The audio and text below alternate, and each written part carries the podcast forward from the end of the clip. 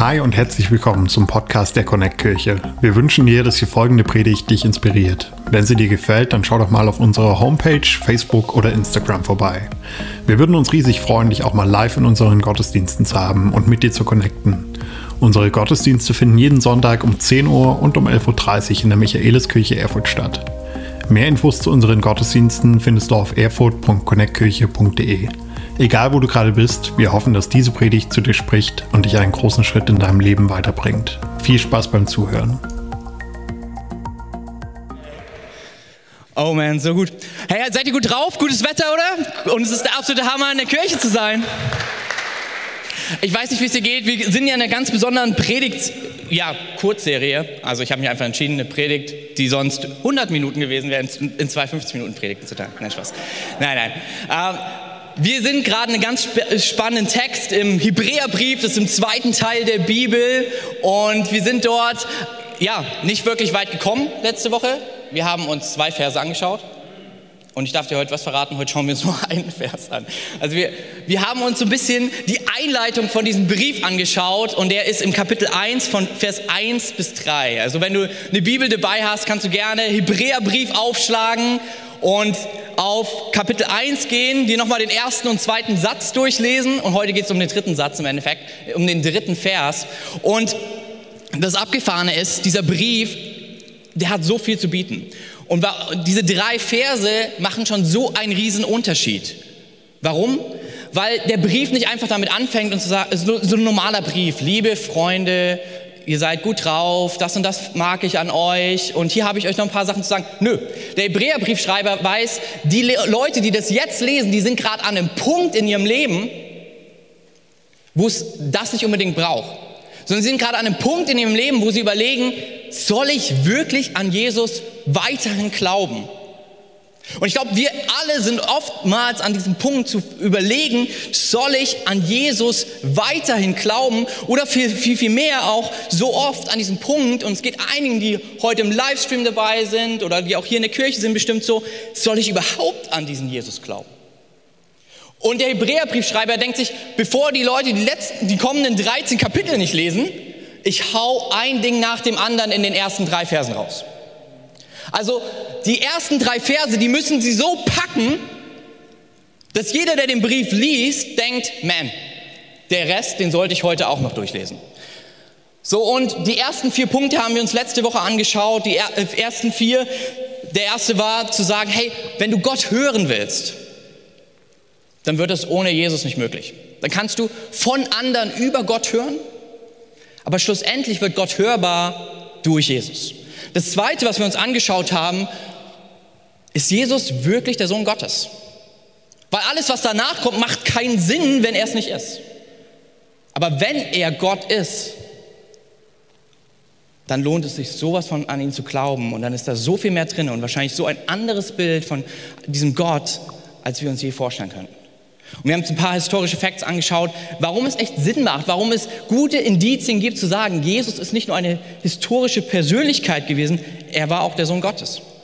So, und dann haben wir den dritten Punkt uns angesehen, hey, wenn er wirklich Gott ist, hat er alles geschaffen. Und selbst wenn deine Welt sich gerade chaotisch anfühlt, er kennt sich mit Chaos aus, weil am Anfang der Bibel macht Gott aus Chaos eine Welt, in der wir heute leben, macht Gott aus Staub und Dreck den ersten Menschen. So, und der vierte Punkt war zu sagen, okay, gut, wenn er all das tut, hey, dann ist auch in ihm alles, was du und ich für unser Leben brauchen. Dann ist er der, dem alles gehört. Und die Bibel sagt, wer an ihn glaubt, dem alles gehört, mit dem wird er es auch teilen.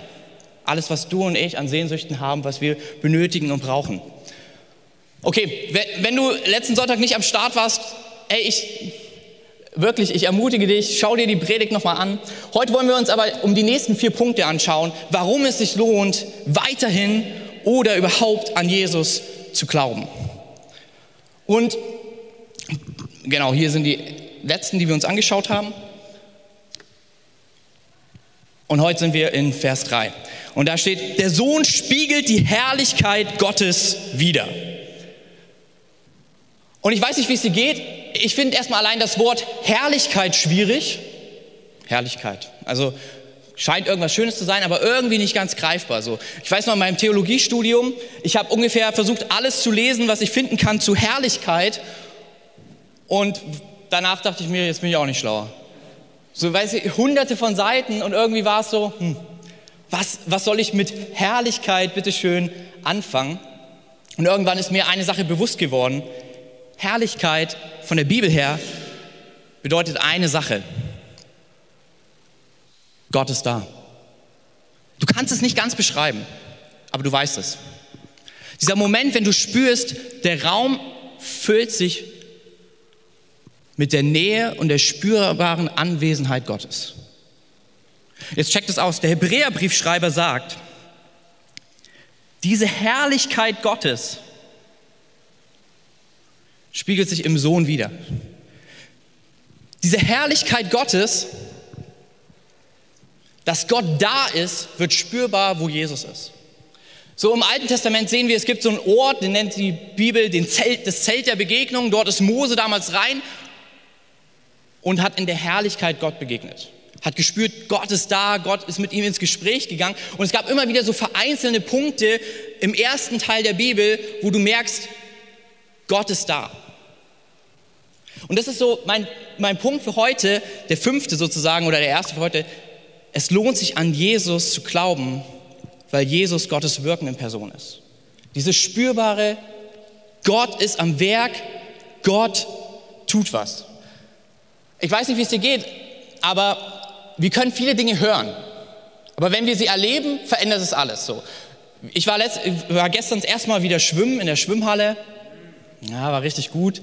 Ähm, ich bin nicht alleine hin, meine, meine Frau ist noch mit, die hat sogar Transportboot gespielt, weil unser Baby auch mit am Start war. Und dann war ähm, Jannis noch mit dabei und Sammy. Und Sammy wurde mir schon immer erzählt, Sammy ist echt ein Delfin im Wasser. So, wenn Sammy schwimmt, da, da guckst du hinterher, wurde mir immer gesagt. Und habe ich immer wieder gehört. Gestern habe ich es gesehen. Und ich dachte, ich muss das, ja, so Competition, ich muss das herausfordern. Wir schwimmen gegeneinander. Ich habe auch zweimal gewonnen, als sie ihre Beine oder ihre Arme nicht benutzen durfte. Und Amen, ich weiß nun nicht, ich habe nicht nur davon gehört, wie Sammy wirkt, wie Sammy ist im Wasser, sondern ich habe es mit eigenen Augen gesehen, meistens von hinten, weil ich nicht hinterherkam.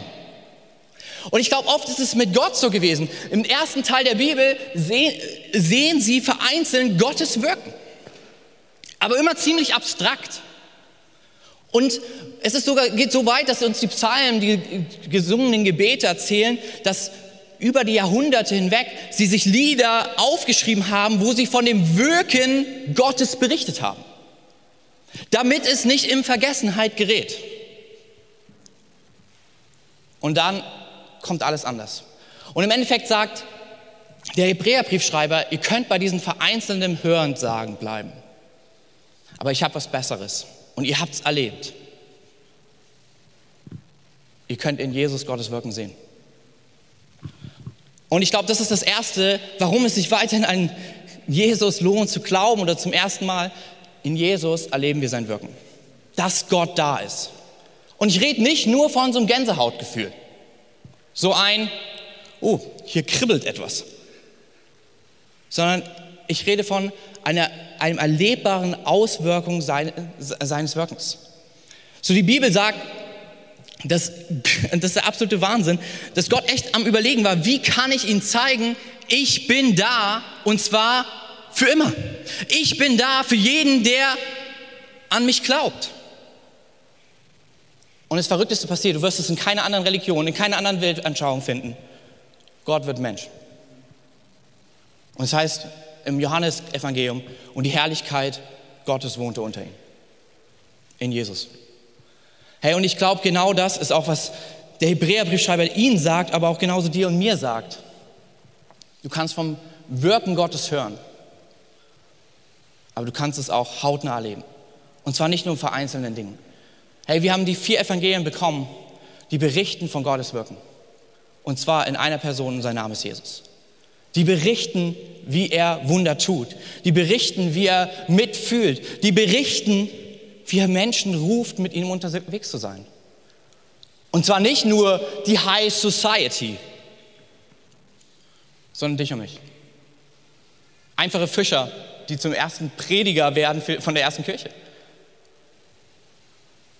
Und das Verrückte ist, dieses in Jesus ist Gottes Wirken erlebbar, hat nicht bei den Evangelien aufgehört. Allein diese Woche habe ich so viele Geschichten gehört von einzelnen Leuten, die hier in dieser Kirche sind, wie sie erlebt haben, dass Gott in ihrem Leben wirkt, dass dieser Jesus, an den sie glauben, Wunder tut. Dass dieser Jesus, an dem sie glauben, spürbar wird da, wo sie beten. Ich weiß noch, jetzt vor kurzem jemand, der frisch zum Glauben gefunden hat und zu mir sagt, ey, wenn ich bete, ich merke richtig, Gott ist da. Und ich dachte mir, Herrlichkeit so einfach erklärt in seinem Leben. Er betet und er spürt, Gott ist da. Wenn ich anfange, die Bibel zu lesen und ich merke, irgendwie fängt an, nicht nur ich die Bibel zu lesen, sondern sie fängt an, mein Leben zu lesen. Und ich denke mir so, woher weißt du so viel Bescheid? Und dann, ach stimmt, das ist Gott. Und er hat mich gemacht. So, und er hat die richtigen Worte zur richtigen Zeit für mein Leben mitten in einem Buch geschrieben, was sogar über 2000 Jahre alt ist. Hey, ich will dich heute Morgen ermutigen. Ich glaube, was wir brauchen, ist kein alleiniges theoretisches Christentum. Und wer mich ein bisschen länger kennt, weiß, ich liebe Fakten, ich liebe Geschichte.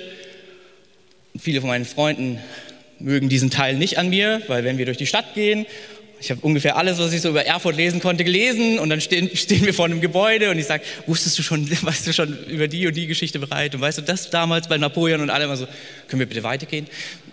So. Und es ist okay, aber ich glaube, oft kann es passieren, dass dieser Jesus genau zu dem wird.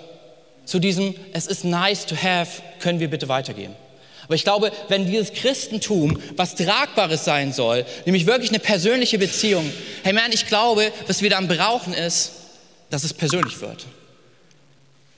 Und ich glaube, es gibt nur einen Moment, es gibt nur einen Ort, wo das Ganze persönlich werden kann und das ist in der Person Jesus. Weil Gott machte sich persönlich als Person, als er auf diese Erde kam. In nichts anderem als Jesus. Und auf einmal verändert es alles. Auf einmal lesen wir die Evangelien und hey, ich will uns so ermutigen. Es sind nicht nur irgendwelche Geschichten, die vor 2000 Jahren passiert sind. Es sind diese Geschichten vor 2000 Jahren, die in dein Herz und mein Herz rufen. Ich bin wirklich der, für den du mich hältst. Und hey, was ich damals getan habe, kann ich auch heute. Weil ich bin nicht nur ein paar historische Fakten, ich bin der lebendige Gott, auch jetzt für dein Leben. Und jetzt, und das check, ich finde es absolute Wahnsinn. Die Bibel geht sogar noch einen Schritt weiter. Sie sagt, in Jesus sehen wir das ganze Wirken Gottes. Er spiegelt, so wie wir es hier lesen, er spiegelt dieses Gott ist da wieder. Und dann wird es bunt und er geht einen Schritt weiter. Im zweiten Korintherbrief, dort steht, und da, wo wir Zeit mit ihm verbringen, da, wo wir ihn anschauen, werden wir verwandelt von Herrlichkeit zu Herrlichkeit im Endeffekt, wir spiegeln mehr und mehr seine Gegenwart wieder. Hey, diese Woche, ich hatte einen Kumpel, einen Nachbarn von mir äh, bei mir und er meinte dann so, hey, und jetzt, wenn auch deine Frau schwanger ist und ihr braucht irgendwas am, äh, in den ersten Tagen, klopft einfach und so. Und ich musste dann in dem Moment sagen, hey, ähm, bei uns in der Kirche ist es so, dass wenn jemand schwanger ist, wir die erste Woche einfach für die Leute durch, mit durchkochen. So Leute bringen Essen, sind, sind da und er guckt mich so an, so, krass, warum? Und ich merke in dem Moment, ja, weil diese Leute die Herrlichkeit, dass Gott da ist, widerspiegeln. Sie die selbstlose Liebe von Jesus erlebt haben und sie einfach weitergeben. Hey, was die Bibel eigentlich in dem Moment sagt, dass Gott da ist, spürbar, sein Wirken erlebbar, wird nur in Jesus sichtbar. Aber er geht einen Schritt weiter. In dir und mir wird es zu einer Bibel, die Leute noch nicht mal lesen müssen, sondern die sie erleben. Weil sie veränderten Menschen gegenüberstehen. Weil du und ich nicht etwas tun, weil wir es müssen, sondern weil wir einfach von Liebe ein bisschen durchgeknallt und verrückt andere mitlieben. Weiterlieben. Weil wir eine Liebe erlebt haben, die dich und mich trägt und wir gar nicht anders können, als andere mitzutragen. Hey, ich wünsche mir das so sehr, weil in dem Moment, wenn wir, wenn wir das für unser Leben erleben, check es aus, wenn wir das für unser Leben erleben, dass Jesus durch dich seine Herrlichkeit widerspiegeln möchte, dann ist an jedem Ort, zu jeder Zeit, hier in Erfurt, in Thüringen, Gottes Liebe erlebbar. Gottes Wirken, seine Liebe erlebbar. Ich glaube, es verändert alles. Allein diese Woche wieder so viele Geschichten, die ich hören durfte aus dieser Kirche, wo Menschen einfach Menschen lieben. Und die Rückfrage ist, warum? Warum tust du das für mich? Wir kennen uns doch gar nicht richtig.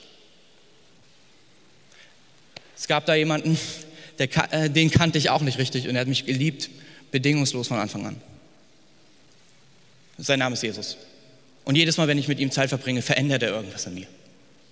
Verändert sich irgendwas in mir, was ich nicht erklären kann. Auf einmal ist da Liebe da, Vergebung da, Freude da, Anteilnahme da für andere, die ich so noch nie gespürt habe.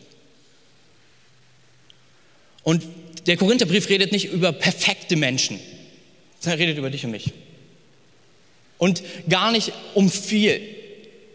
Er beginnt nicht bei dem, was wir für andere tun, sondern er beginnt damit, Jesus anzuschauen, Jesus nahe zu kommen.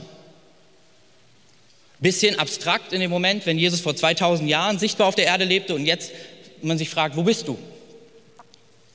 Aber in, in der Bibel, in den Evangelien wir sehen können, wie er gewirkt hat. Dass wir im Gebet spüren, wie dieser Freund von mir gesagt hat, oh man, ich habe irgendwie gespürt, wenn ich bete, Gott ist da.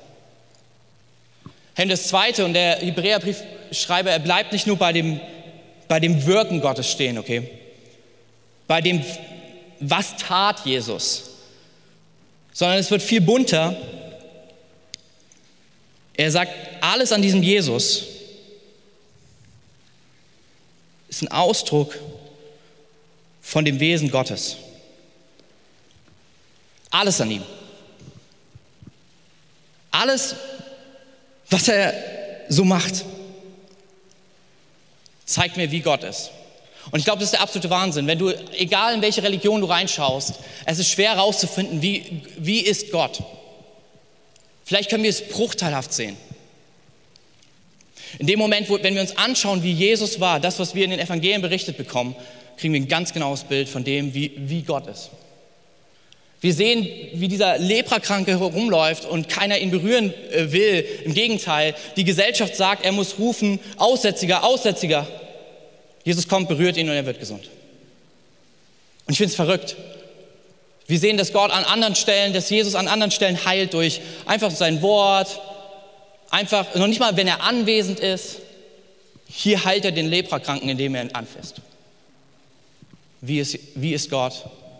Er ist nahbar, den, der sich ausgestoßen fühlt. Wie ist Gott? Er ist bei denen, die denken, sie gehören nicht dazu. Die ersten Freunde von ihm waren Steuereintreiber, Prostituierte,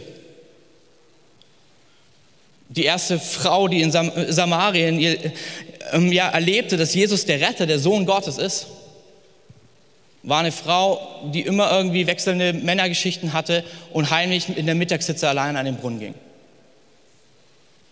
Wie ist, wie ist Jesus? Er sieht selbst den, der sich so weit wegfühlt von allen anderen. Hey, das Verrückte bei diesem Wort Ausdruck, man könnte auch Abdruck sagen, ist es, dass wir von dem Wort haben wir das Wort Charakter.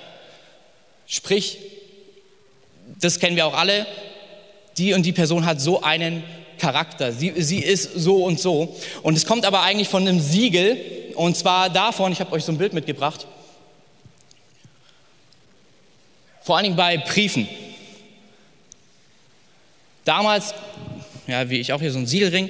Damals hat man einen Brief geschrieben, um ihn zu verschließen, um wirklich bewusst zu machen, der Brief wurde noch nicht geöffnet und der Brief ist von, dem, von der und der Person, gab es ein Siegel drauf, gab es einen Abdruck drauf, um zu sagen, okay, dieser Brief gehört zu Alex, den er an Kevin schreibt.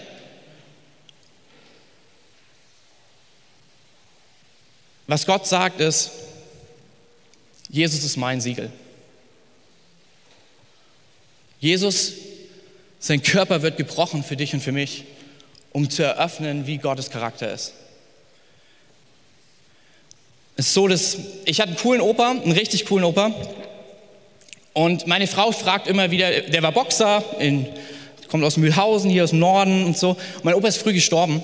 Ähm, und ich weiß noch, meine, äh, meine Frau hat so ein Bild gesehen von meinem Opa und meint dann so, wie, wie war er denn? Und ich konnte ihr viel erzählen, weil dieses Bild nichts von seinem Charakter ja, hörbar macht.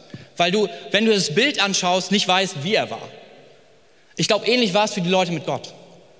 Skizzenhaft hat er sich ihnen im Alten Testament gezeigt. Skizzenhaft hat er sich gezeigt, so ein bisschen, wie er ist. Am Ende hat es ihm aber nicht gereicht, den Leuten ein Gemälde zu malen, sondern er wurde Mensch und lebte mit ihnen, um dir und mir zu zeigen, wie sein Charakter ist. Dass du und ich jederzeit nachlesen können, okay, so scheint Gott zu sein. Dieser Gott, an den ich glaube, ist wirklich vollkommene Liebe. Dieser Gott, an dem ich glaube, das ist halt wirklich dieser Typ. Von dem Wort, mit diesem Siegel und Abdruck, von diesem kommt auch das Wort Typ. So dieses, was wir auch oft sagen, ja, das ist halt so und so, so und so ein Typ. Womit wir versuchen zu beschreiben, ja, das ist so ein Sporttyp.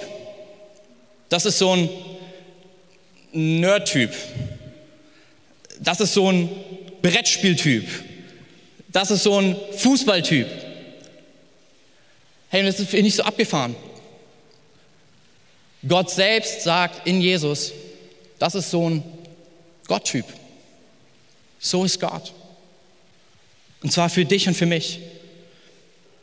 Für die Leute damals absolut anfassbar erlebbar, drei Jahre mit ihm unterwegs. Und für dich und für mich aufgeschrieben, um zu, nachzulesen, wie er in diesen drei Jahren unterwegs war. Wie, der, wie Gott selbst ist. Und da, wo wir eine persönliche Beziehung zu Jesus eingehen, für dich und für mich jederzeit erlebbar in unseren Gebeten, in der persönlichen Beziehung mit ihm. Was der Hebräerbriefschreiber sagt, ist, man, in dem Moment, wenn du sagst, Jesus brauche ich nicht, wirst du nie erleben, wie Gott ist. Jesus, ja, mit dem Gott, dem Schöpfer kann ich was anfangen, aber mit diesem Jesus, der Sohn Gottes wird, den, den will ich ausklammern. Hey, in dem Moment klammern wir den Charakter Gottes aus. In dem Moment klammern wir aus zu erfahren, wie sehr Gott dich liebt, wie groß seine Gnade ist, wie groß seine Wahrheit ist. Ich glaube, was er dir und mir heute Morgen sagt, ist, vielleicht hast du gerade Zweifel an Gott, aber in Jesus will er dir neu zeigen, wie er ist, damit du neu festhalten kannst an diesem Gott neu zurückfinden kannst zu dem Punkt, wo, wo du sagst, man, diesem Gott möchte ich absolut nachfolgen. Man, dieser Gott, nichts ist mit ihm vergleichbar. Ich weiß noch, vor über drei Jahren war ich auf einer Party vom Freund und hänge mit seinen Freunden so ein bisschen rum, wovon einige jetzt echt auch Freunde von mir sind. Und sie sagen, ja, du bist ja scheinbar Christ so. Erklär uns doch, wie Gott ist. Und ich fing an zu erzählen, wie Gott ist, weil es etwas gibt, wo ich es nachlesen kann, weil er seinen Charakter für dich und mich sichtbar gemacht hat in Jesus. Und ich weiß noch, wie eine Person an diesem Tisch saß und zu mir, in die, mir in die Augen guckt und sagt, sowas habe ich noch nie über einen Gott gehört. Also wenn es Gott geben sollte, dann hoffe ich, dass er so ist wie dieser Gott, den du beschrieben hast. Hey, und den Gott, den ich beschreiben durfte, war einfach Jesus. Das ist der Grund, warum wir diese ganze Kirche machen. Ganz ehrlich, weil allein, weil wir sagen, es gibt nichts Besseres, als an diesen Jesus zu glauben. Es gibt keinen besseren Gott, dessen Charakter solche pure Liebe und Gerechtigkeit zugleich ist. Es gibt keinen Gott, der so sehr interessiert ist, in deinem und meinem Leben zu wirken, wie dieser Jesus. Ich glaube, wenn, auf, egal auf was wir zurückschauen, am Ende verändert sich alles bei dieser Person Jesus. Nimm Jesus aus der Rechnung, du wirst, nie, du, du wirst nie einen persönlichen Zugang zu Gott haben. Nimm Jesus aus der Rechnung und Jesus bleibt ein Fremder. Nimm Jesus aus der Rechnung und Gott bleibt wirkungslos.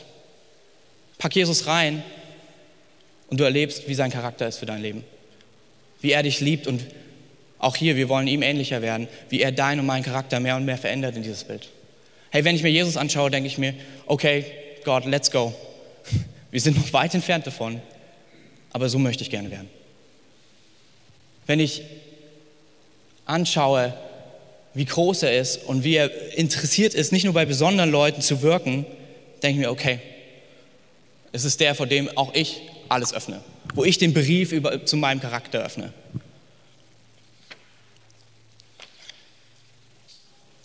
Das Dritte, und das ist ein bisschen für mich vorher immer so, ja, ist halt dabei,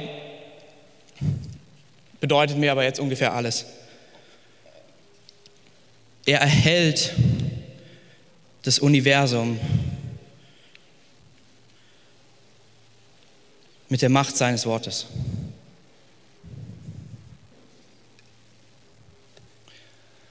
Ich habe letzte Woche darüber gesprochen, dass er, wenn er wirklich Gott ist, auch alles geschaffen hat. Und dass es uns Mut gibt in den Momenten, wenn wir sagen, hier ist mein Chaos, da kann niemand was tun. Und Jesus gefühlt sagt, gib mal her, mit Chaos kenne ich mich aus.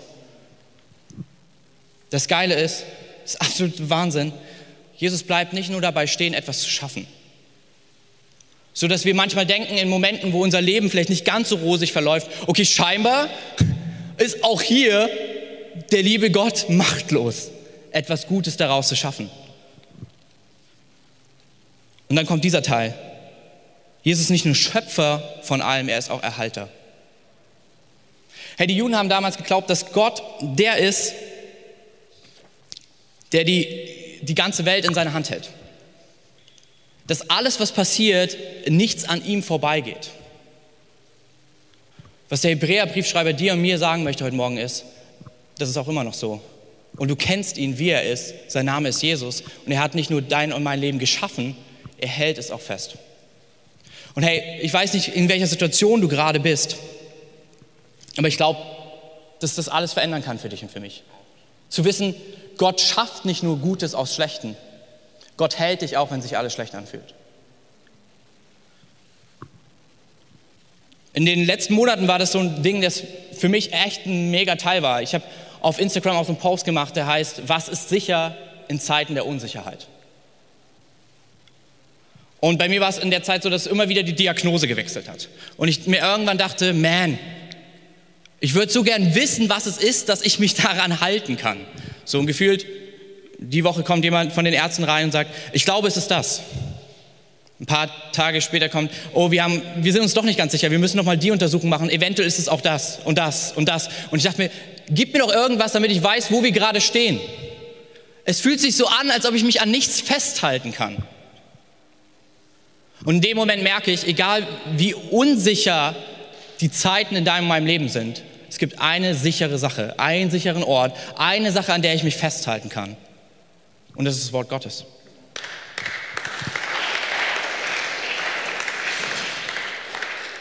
Er hält dein und mein Leben. Er hält diese Welt, das ganze Universum fest durch die Macht seines Wortes. Ey, egal wie es sich gerade anfühlt, als ob es sich anfühlt, als ob jemand den Boden unter den Füßen wegreißt.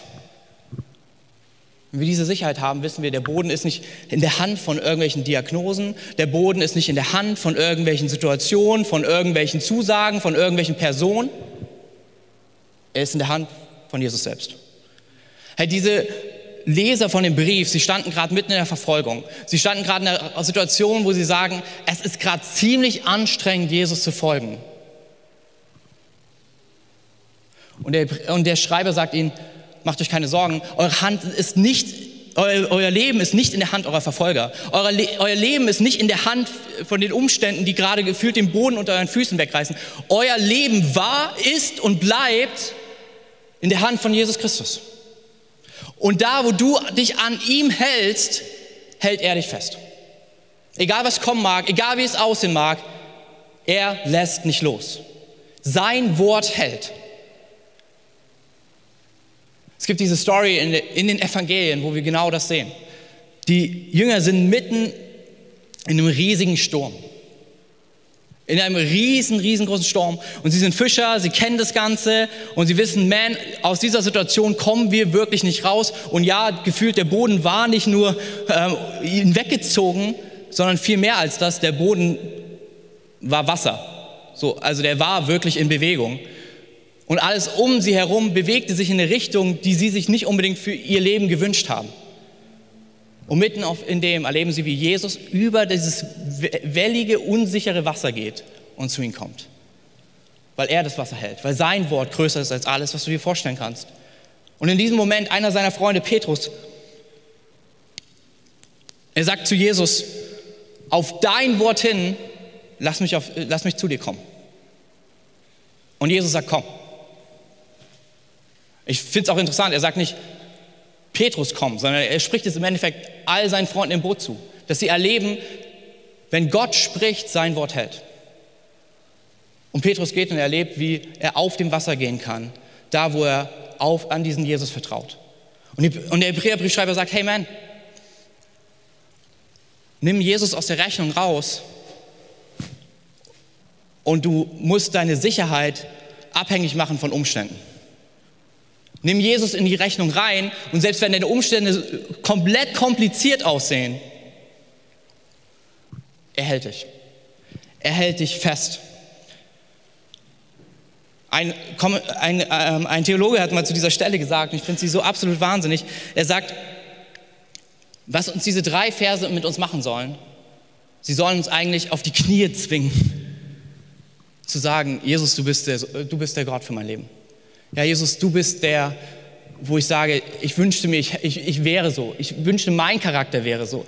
Jesus, ja, du bist der, der wirklich wirkt auf eine Art und Weise, wie es niemand anders tun kann. Jesus, dein Wort hält mich fest. Und dieser Theologe John Stott hat gesagt, da wo uns diese Verse auf die Knie zwingen, hebt uns Jesus auf und gibt uns neuen Halt. Hey, ich weiß nicht, in welcher Situation du heute bist, ob hier oder auch im Stream. Ich will dir zusprechen, da wo Jesus in dein Leben kommt, ist es nicht, dass es keine welligen Umstände und stürmischen Umstände mehr gibt. Aber es gibt auf jeden Fall einen Halt, der dir zuspricht, komm, komm zu mir. Der mitten im Sturm trotzdem nah ist. Und das absolut abgefahrenste ist das Letzte, was wir in diesem Text sehen. Und das ist ein bisschen strange, weil wir damit nicht ganz so viel zu tun haben. Es geht um das Reinigen von unserer Schuld. So der Hebräerbriefschreiber sagt, nachdem er uns durch seinen Tod von unseren Sünden gereinigt hat, setzt er sich auf den Ehrenplatz an der rechten Seite des herrlichen Gottes im Himmel. Und ich glaube, dass das für uns so ungefähr das komplizierteste und schwierigste ist ein Reinigen von deiner und meiner Schuld. Ich weiß nicht, wie oft ich diesen Satz gesagt habe, ich bin eigentlich ganz gut. Ich bin doch gut genug. Oder ich gesagt habe, ja, da gibt es schon so ein paar Sachen in meinem Leben, aber hast du schon mal den und den gesehen? Man, man, man. Also, wenn erstmal einer dran ist, dann der. Und was der Hebräerbriefschreiber sagt, Ey, und das ist der Unterschied.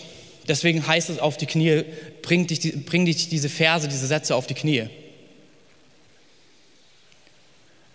Es geht nicht darum, schlecht mit schlecht zu vergleichen, sondern es geht darum, dass Jesus der Einzige ist, der das Schlechte aus deinem Leben entfernen kann, damit er nah sein kann im Sturm, damit er dich, dir zeigen kann, wie er ist, damit aus all dem Theoretischen du praktisch erlebst, wie er wirkt. Und mir ist es so deutlich geworden beim Wäschewaschen.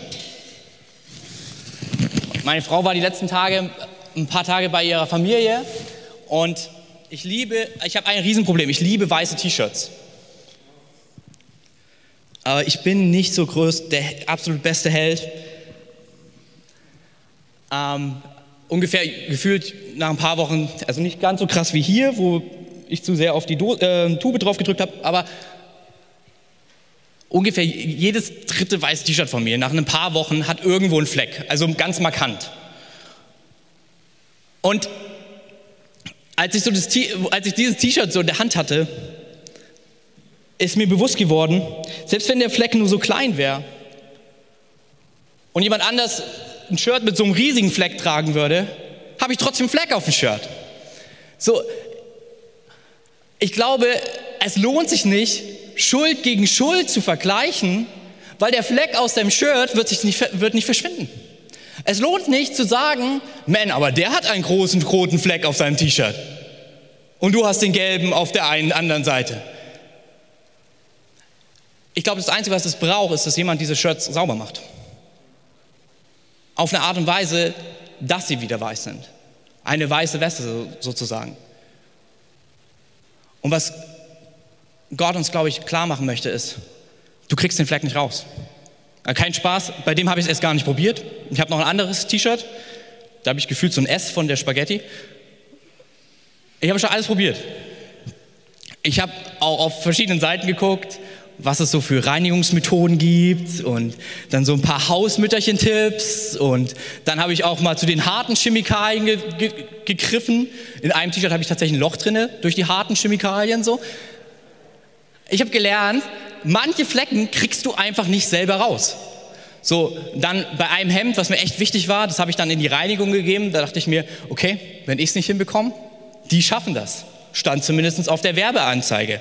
Ich kam zurück mit dem Shirt, der Fleck war genau an derselben Stelle.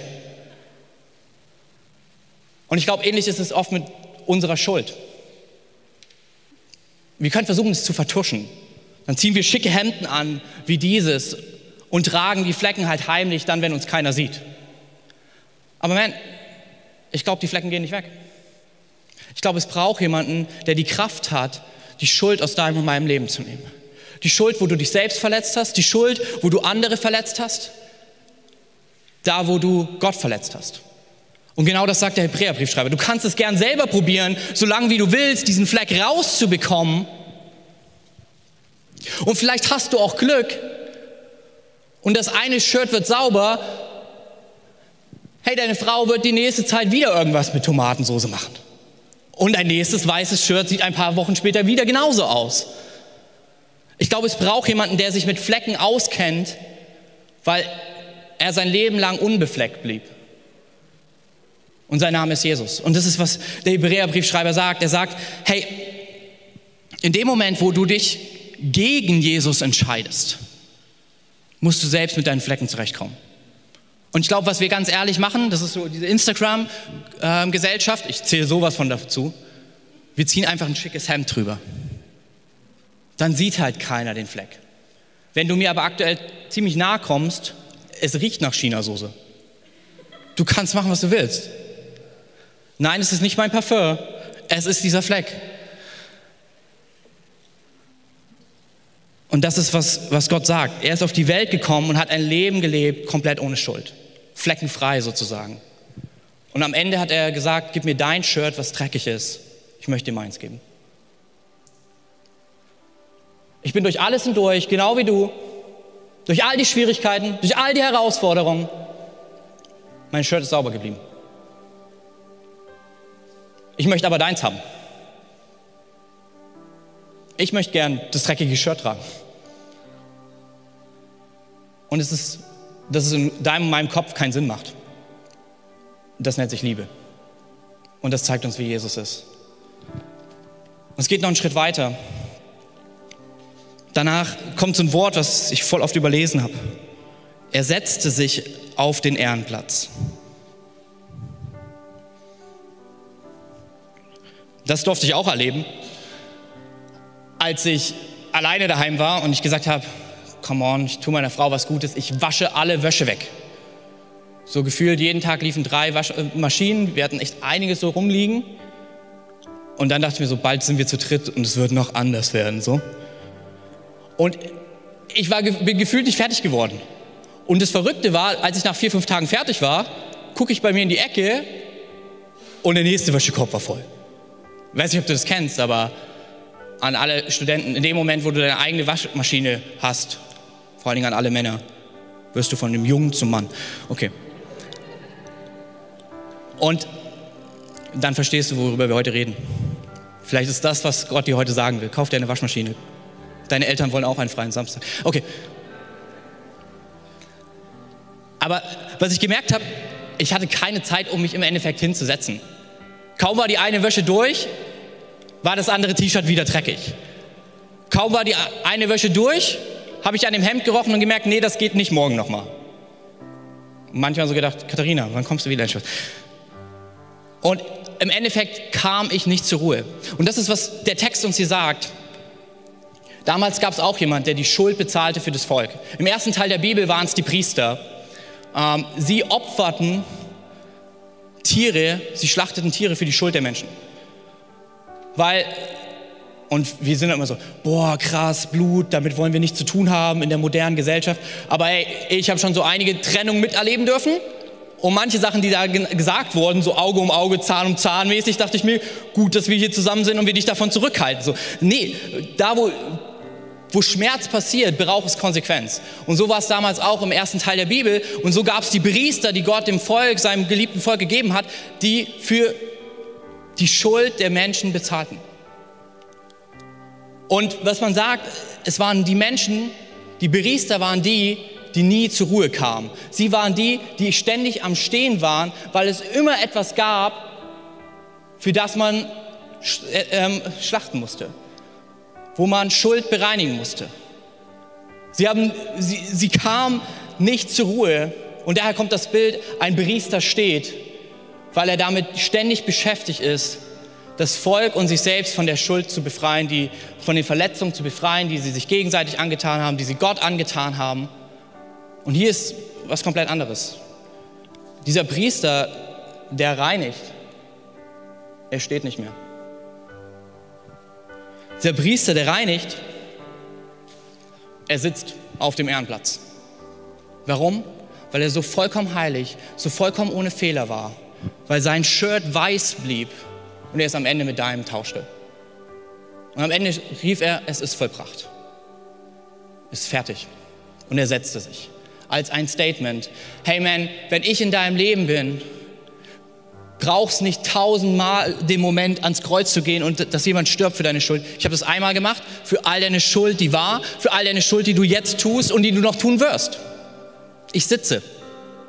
Ich bin entspannt mit dir. Ja, ich liebe dich. Nein, auch das, was heute passiert ist. Komm zu mir. Ich reiß dir nicht den Kopf ab. Ich habe lieber meinen Kopf gegeben für dich. Und ich glaube, das ist der Retter, wo der Hebräerbriefschreiber sagt, das ist der, den wir brauchen, den du und ich brauchen, der mit niemandem zu ersetzen ist. Hey, egal wo du gerade stehst, ich glaube, es sind diese vier Dinge, die Gott dir heute Morgen mitgeben möchte. Er wirkt in deinem Leben und du kannst sogar schauen, wie er es tut. Wenn du Jesus nicht ausklammerst, siehst du, wie sehr Gott dich liebt und wie sein Charakter ist. Wenn Jesus Teil deines Lebens ist, kann es noch so stürmisch um dich sein, sein Wort trägt dich durch. Und egal was du getan hast, er bezahlt dafür. Und er ist noch nicht mal verrückt und steht dort vor Angst und sagt, oh nein, was macht er?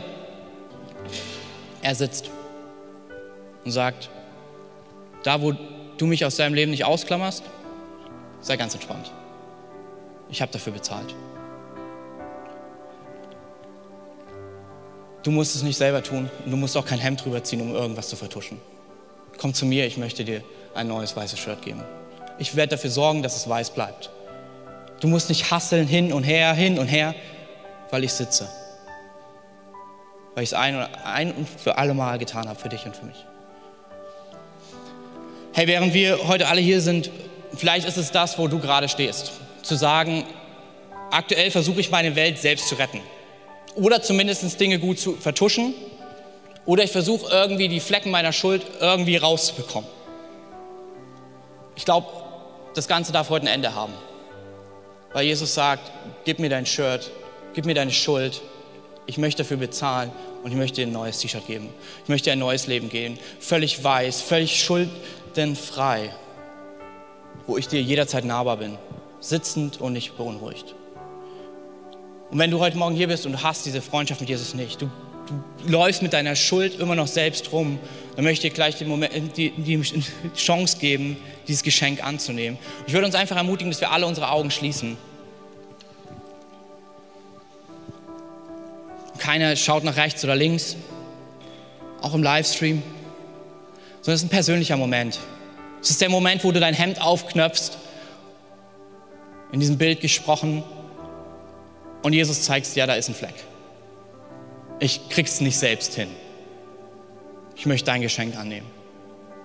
Ich möchte, dass du in mein Leben kommst, dass du meinem Leben Sicherheit gibst, dass du meinem Leben zeigst, wie du mich siehst, dass du in meinem Leben wirkst. Ich werde von drei runterzählen und wenn du es bist, kannst du einfach deine Hand heben, damit ich weiß, mit wem ich gemeinsam beten darf und auch für den Rest aus dem Livestream. Drei. Jesus liebt dich. Zwei. Er ist dir heute näher, als du denkst. Eins. Heb deine Hand, wenn du dieses Geschenk heute zum ersten Mal annehmen möchtest.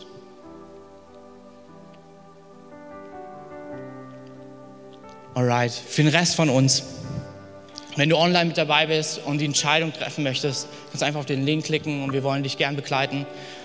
Für den Rest von uns möchte ich einfach nochmal beten und dir drei Fragen mitgeben.